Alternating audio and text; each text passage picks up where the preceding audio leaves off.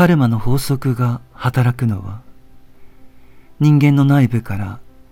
病気の原因が主張される場合であることは容易に理解できます。しかし、前世の経験や行動が生まれた時にその人にもたらされ、外的な原因による病気、つまり科学でいうところの感染症を誘発することを理解するのはもっと難しいのです。けれど、カルマの本質を深く追求すれば、外的要因が前世の経験や行為とどのように関連しているのかを理解するだけではなく、私たちに降りかかる事故や偶然と表現されがちな出来事が前世の経過と明確な関係にあることも知ることができるでしょう。このような人間観に覆われた状況を理解しようとするのであれば、私たちは人間の本性に深く分け入っていかなければならないのです。私たちは偶然や事故が常にベールに包まれた形で外的事象を提示することを目の当たりにします。それを偶然という場合には、物理的なこの世界の力が作り出す外的な幻想が最大であるためにそう見えるのです。では、そのような事故、つまり一般的に事故と呼ばれる出来事はどのようにして起こるのか調べてみることにしましょう。ここで法則、真理を心に留めておく必要があります。つまりそれは人生において内から生じたとか人間の内面から生じたと表現されるものの多くはすでに幻想に包まれているという認識です。なぜなら本当に幻想の上に立つと、最初は人間の内から生じたと信じていたものの多くは、外から流れてきたと表現しなければならないことに気づくからです。私たちは遺伝的特性という名でまとめられる性格の特徴や性質を扱わなければならない時にいつもこのことに遭遇するのです。このような遺伝的特性は先祖が持っていたという理由だけで私たちの一部であるかのように思われまるで自分の過失は少しもなく何の加担もせずにそこに起因するものが降りかかってきたかのように極めて顕著にそう捉えることがあるのです。私たちが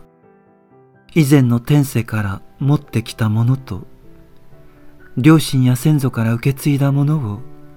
曖昧に区別してしまうのは簡単なことです私たちはこの世に生まれ変わるとき、無造作にその親やその国に来たわけではありません。そこには私たちの内なる存在と結びついた動機が働いているのです。病気とは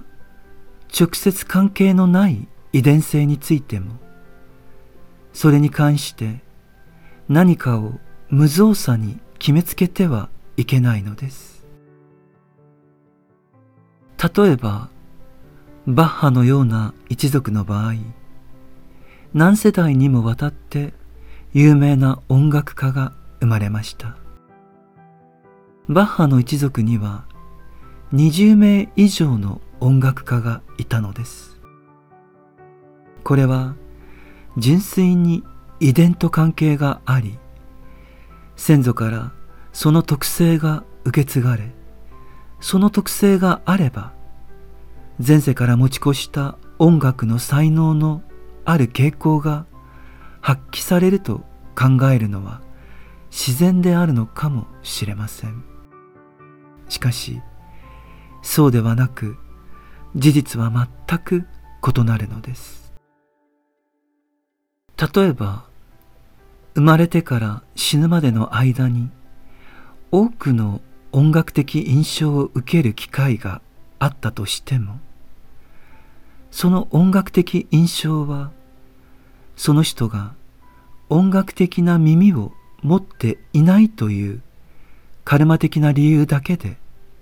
現世では通り過ぎてしまうことになるのです。しかしそのような音楽的な印象はその人が音楽的な耳を持たないというカルマ的な理由だけで現世で通り過ぎてしまうことはないのです。つまり人間は人生の過程で前世から持ってきた気質によって能力や才能に変えることができるその印象の機会を持ちまた一般的なカルマのためにそのカルマにおいて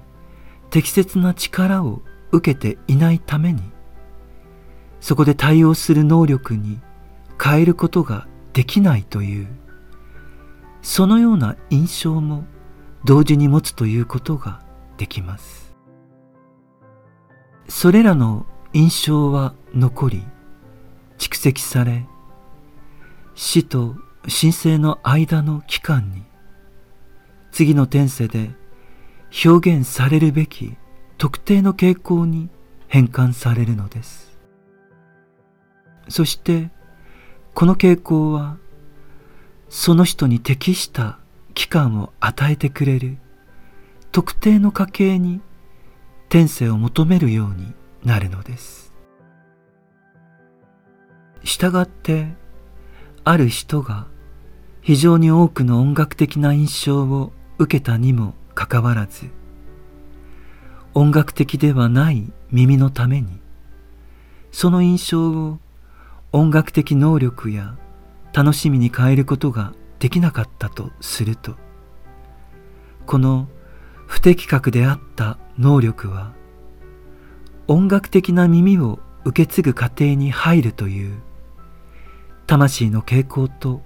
関連することになるのです。このことからある家系において耳のある構造を受け継いだ場合それは花の外形と同様に受け継ぐことができるために以前の転世の結果音楽の耳を切望するすべての個人はこの家系に入ろうと努力することがわかるでしょう。つまり人間は特定の転世において音楽的な耳や同様の才能を受け継いだわけではないことがわかるのです。それは偶然ではなく、その人がその特性を探し求め、実際に求めてきたものであるのです。そのような人を生まれた瞬間から観察していると、音楽的なセンスがその人の内面にあるかのように見えます。しかし、もしその人が生まれる前のことまで調べてみれば、その人が求めなければならなかった音楽的な耳は、他からもたらされたものであることがわかるのです。誕生や受胎の前には音楽的な耳は彼の中にはなかったのです。そのような耳を獲得するように促す衝動だけがあったに過ぎないのです。この場合、人間は外的なものを自分の中に引き寄せたことになるのです。これは輪廻転生の前には後に遺伝と呼ばれるその特徴が外的なものであったことを示しています。それは人間に近づいてきて人間はそれを手に入れようとしたのです。